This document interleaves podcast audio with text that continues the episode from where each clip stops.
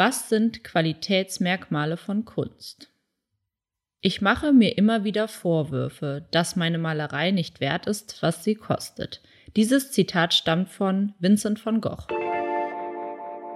Heute wollen Kara und ich über diesen cleveren Satz und interessanten Satz von Vincent van Gogh sprechen und fragen uns, wie wählt eigentlich der Kunstvermittler, also der Galerist, Kunst aus?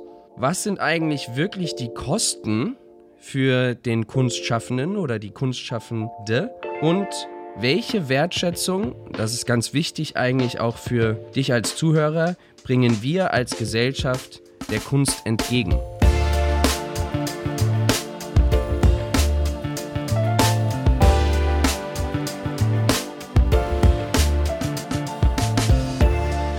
Der Kunst. Ein Podcast mit und von Christian Rother und mir, Cara Lea. Werde unser Wegbegleiter. Wege der Kunst. Der Kunst. Wollen wir direkt mal in die Frage des Galeristen einsteigen oder wollen wir erstmal das Zitat ein bisschen intensiver besprechen? Weil bei mir hat es auch erstmal, als du das heute Morgen gesagt hast, äh, Kara, erstmal Klick machen müssen. Denn als Betriebswirt habe ich natürlich mit den Kosten was anderes gesehen, als eventuell ja auch in der Kunsthistorie dieses Zitat verstanden wird. Also wie das Zitat schon sagt, oder es ist eigentlich ziemlich interessant. Es geht ja um den Malereiwert und um das, was es kostet. Und als ich über dieses Zitat gestolpert bin in einem Buch über Vincent van Gogh, fand ich das erstmal grotesk, da ich mich erinnern kann, dass er eigentlich nur ein einziges Werk zu Lebzeiten verkauft hat. Und mit diesem Wert der Malerei scheint es viel mehr um die Aufopferung zu gehen, die er mit Kosten verbindet und gar nicht um diese monetären Aufwandskosten für zum Beispiel die Materialkosten. Mhm. Leinwand, Stifte, Pinsel, Farbe, was auch immer, ne? Ich meine, dass auch in Erinnerung zu haben, dass er effektiv nur ein Werk verkauft hat. An der Stelle kann man auch wunderbar schon einen Tipp äh, für einen weiteren Podcast quasi in unsere Gesprächsrunde hier reinwerfen, denn das Städel-Museum in Frankfurt hat mal eine ganz wunderbare Podcast-Folge gemacht, also sehr spannend auch aufgesetzt. Es, ist, es geht um das verlorene gegangene Porträt von äh, Vincent van Gogh selbst und das heißt Finding van Gogh. Und an der Stelle äh, kann man eben durchaus diese Theorie, die du jetzt gerade angebracht hast, ja, bestärken, würde ich eigentlich sagen, weil seine Aufopferung ja doch für den Return on Investment, als Betriebswirt jetzt gesprochen, für, für den Return on Invest sehr, sehr hoch war. Und ähm, er eigentlich ne, als einer der äh, Beispiele gilt, der posthum seinen Ruhm erst ähm, erlangt hat und äh, selber für diese gesellschaftlichen, diesen gesellschaftlichen Mehrwert, den er uns heute leistet, viel zu wenig selbst erhalten hat. Und in diesem Zitat, da schwingt ja noch so viel mehr mit. Also er macht sich immer wieder Vorwürfe, dass seine Malerei nicht das wert ist, was sie kostet. Da ist ja auch eine Wertschätzung vielleicht seiner eigenen Malerei gegenüber drin.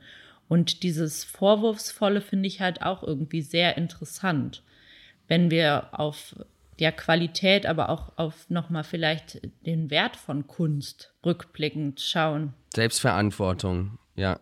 Wertigkeit, Verantwortung im Allgemeinen und dann eben auch die Verantwortlichkeit der Gesellschaft, die diese Wertschätzung eben ja auch durchaus gerne während der Lebzeit des Kulturschaffenden, des Kunstschaffenden eben schon dieser oder diesem entgegenbringt. Ja, ich denke, es wäre jetzt ganz schön, wenn, wenn du uns als Galerist einmal sagen könntest, weil da, da schwingt ja auch dieser Wert wieder mit, wenn du als Galerist Kunst aussuchst, wenn du als Galerist KünstlerInnen in den Ateliers besuchst, dann wirst du ja vielleicht auch ein Gespür dafür bekommen, welche Kunstwerke von Wert sind. Nicht nur von, von geldlichen Wert, sondern vielleicht auch von qualitativem Wert, vielleicht auch ja. für die Künstlerin selbst.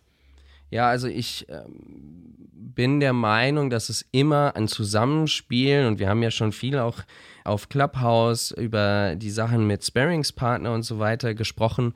Es ist immer ein Zusammenspiel von mehreren Kompetenzen und man muss ja in den Ring reinwerfen, dass wir in dem Sinne autodidaktische Galeristen sind. Ne? Also abgesehen mal von der Tatsache, dass du das Thema ja in so vereinzelten Randstudiengängen, glaube ich, mittlerweile sogar äh, studieren kannst, aber diesen Beruf oder diesen, diese Beschäftigung, die kannst du so in dem Sinne gar noch nicht so richtig etabliert studieren. Gleichzeitig ist es aber immer ja ein Add-on, wenn du eins von den beiden Komponenten wie Betriebswirtschaftlichkeit oder Kunsthistorik mitbringst und mit dem Knowledge quasi der Sparingspartner sein kannst. Und zu dieser Frage, wie suchen wir Kunst aus, ist natürlich aus Sicht des autodidaktischen Galeristen sozusagen eine ganz starke Prägung. Das Privileg haben wir ja schon angesprochen, eine ganz starke Prägung, ein bereicherndes Element. Also Training, Training, Training. Nichtsdestotrotz Michael Schmidt-Ott hat mit uns da auch schon mal über seine Herangehensweise für sein Benefizauktionen, die er immer mal wieder macht, gesprochen auf einer unserer Diskussionsrunde. Und da sind wir uns sehr ähnlich. Er investiert einige Kilometer und Stunden Aufwand und reist von Atelier zu Atelier, um für seine Sammlung, für die Vorabschau des Auktions, Benefiz-Auktionsevents dann die Kunst zu sammeln. Und wir, zumindest in unserer Galerie, befinden uns auch in dieser Verantwortung oder nehmen diese ganz bewusst wahr, dass man sowohl am Anfang als auch währenddessen und ähm, sogar abschließend, ja, also selbst wenn sich mal Wege trennen, hat man immer noch eine Teilverantwortung für diesen, dieses Zeitfenster, das man als Bearingspartner, den man als Bearingspartner begleitet hat. Also hinsichtlich der Frage des, was ist eigentlich der Beweggrund des Künstlers oder der Künstlerin? Warum machen sie das? Ganz wichtige Sache. Hans-Peter Münch ist ein Künstler, den wir ganz lange auch schon begleiten und vertreten. Meine Mutter hatte ihn dann eine Zeit lang etwas weniger vertreten, als sie fusionierte mit ihrer Partnerin. Ähm, wir haben ihn auch bei Smart Collectors in der Präsentation oder im in der Gruppe und er zum Beispiel, wenn er in, im Atelier dir erklärt, wie er quasi nicht ins Bild reinmalt, sondern aus, dem, aus der Leinwand herausmalt, merkst du auf einmal, was er eigentlich bewirken möchte mit seiner Kunst und nimmst wahr mit diesem Storytelling oder diesem Erklären, diesem Vermitteln, welche Wertigkeit in seiner Technik eigentlich steckt.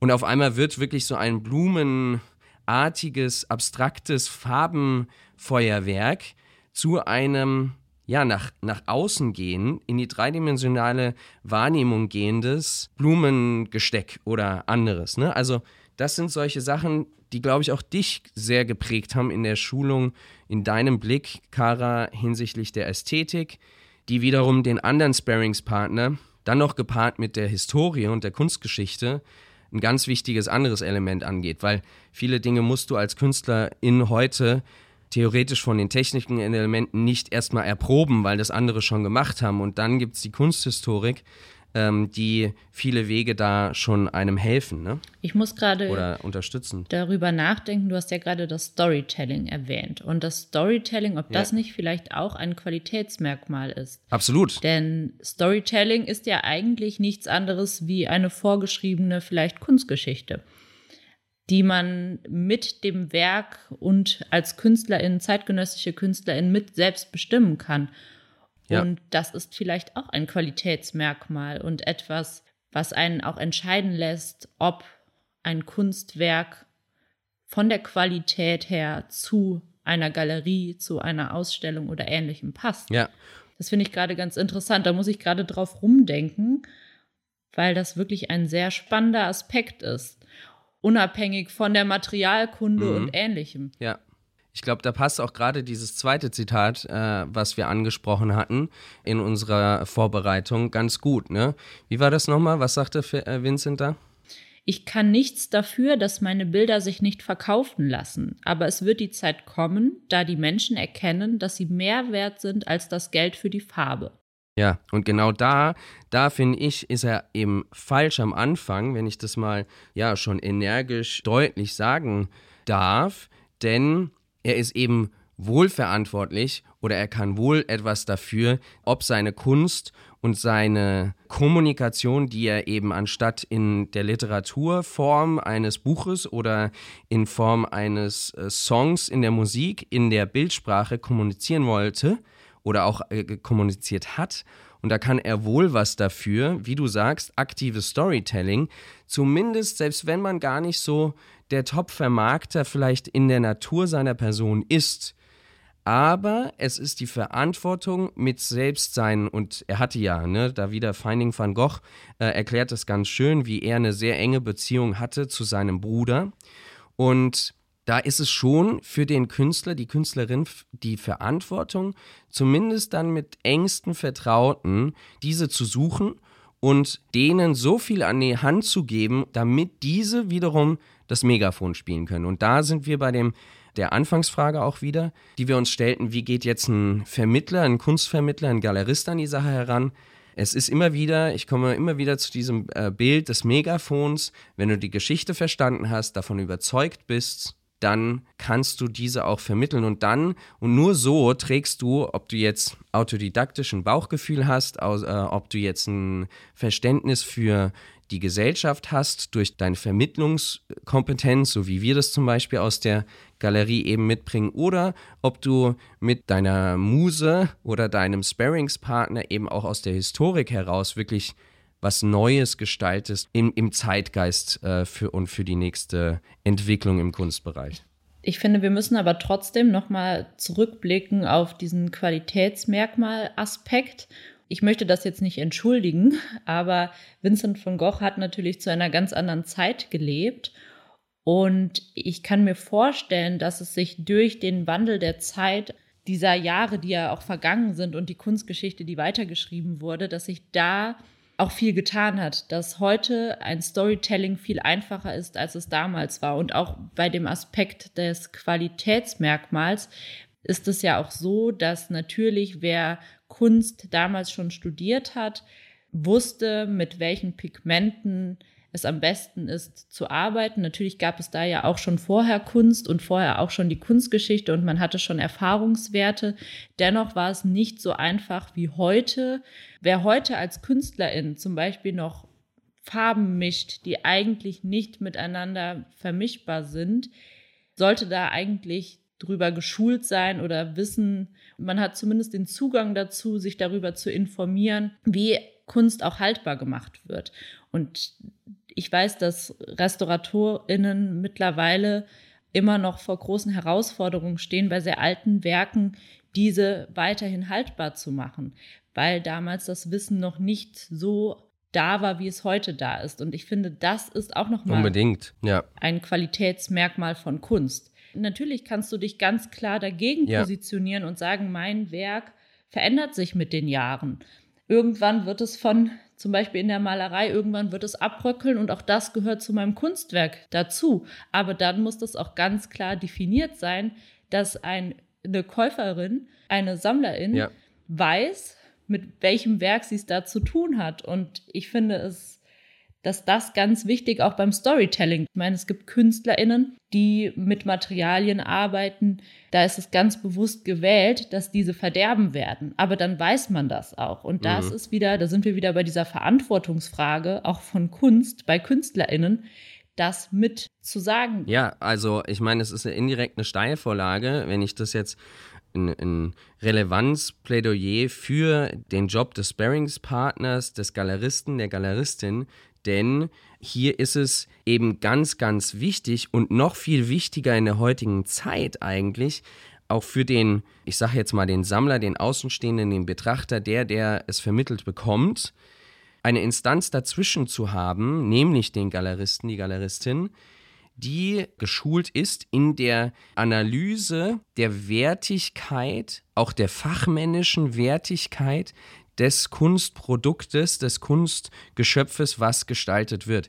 Denn, du sagst es richtig, heute ist es um ein Vielfaches einfacher, ein Label draufzusetzen und ja teilweise auch en vogue äh, zu sagen, ich bin Künstler, Künstlerin. Im Gegensatz zu der damaligen Zeit, äh, wo man ja schon darüber geglaubt hat, inwiefern vielleicht der Herr Vincent van Gogh gänzlich krank ist. Ja, also das waren ja auch Theorien oder sind Theorien. Also da ist es genau das ein richtiges Element, dass du als Künstlerin, Künstler ganz klare Wahrnehmung der Verantwortung bei dir innehältst, dass du das, ich sage jetzt wieder ganz bewusst, das Produkt, was du nach draußen trägst, verantwortungsvoll studiert hast und weißt und auch kommunizierst, weißt, wie du damit umgehst vielleicht auch bewusst anderweitig umgehst, als du sagtest, die Beispiele angebracht hast, dass die Vergänglichkeit vielleicht bewusst von KünstlerInnen gewählt wird, fiel mir ein weiterer Künstler von uns ein, nämlich Michael Burges, der effektiv in seinen Titeln auch darauf schon aufmerksam macht. Er nennt zum Beispiel einzelne Werke Self-Emerging Work Number Six oder so. Ja, also diese, worauf ich hinaus will, ich habe jetzt nicht genau die Titel im Sinn, aber dieses Self-Emerging-Thema ist bewusst darauf hindeutend, weil er ganz bewusst, er malt der, um ein kurzes Bild zu schaffen, ja, für den Zuhörer, die Zuhörerin, er nutzt Edelmetalle und malt hinter der Glasscheibe lässt er die Edelmetalle mit sich wirken. Das heißt, du hast teilweise ein, eine große Leinwand, ja, beziehungsweise ein Werk, worauf er mit, sagen wir mal, Kupfer zum Beispiel arbeitet. Oder ja, Kupfer ist das beste Beispiel, ja, weil äh, das kann, oder Silber ist es teilweise auch, oder wie auch immer, Self-Emerging will, damit, damit macht er deutlich, dass dieses Bild über die Zeit sich verändern wird. Und das macht er ganz bewusst, weil er genau weiß, wie das funktioniert. Und lässt das eben bewusst auch wirken. Aber dann hat er ja auch ganz klar das mit eingeschrieben. Und da merken wir auch wieder, wie wichtig ein Titel auch sein kann. Ja. Oder auch die Beschreibung eines Kunstwerkes. Und das ist natürlich die Verantwortung, die er da auch trägt. Und das ist ein super gutes Beispiel, um das zu zeigen, dass es mit eingeschrieben ist. Aber ich denke, es gibt auch immer wieder GaleristInnen, die nicht so geschult sind und vielleicht sich auch keinen Gutachter zur, oder Gutachterin zur Seite stellen und vielleicht gar nicht sehen, dass bestimmte Kunstwerke vielleicht nicht von der Qualität sind, dass sie eine Beständigkeit haben.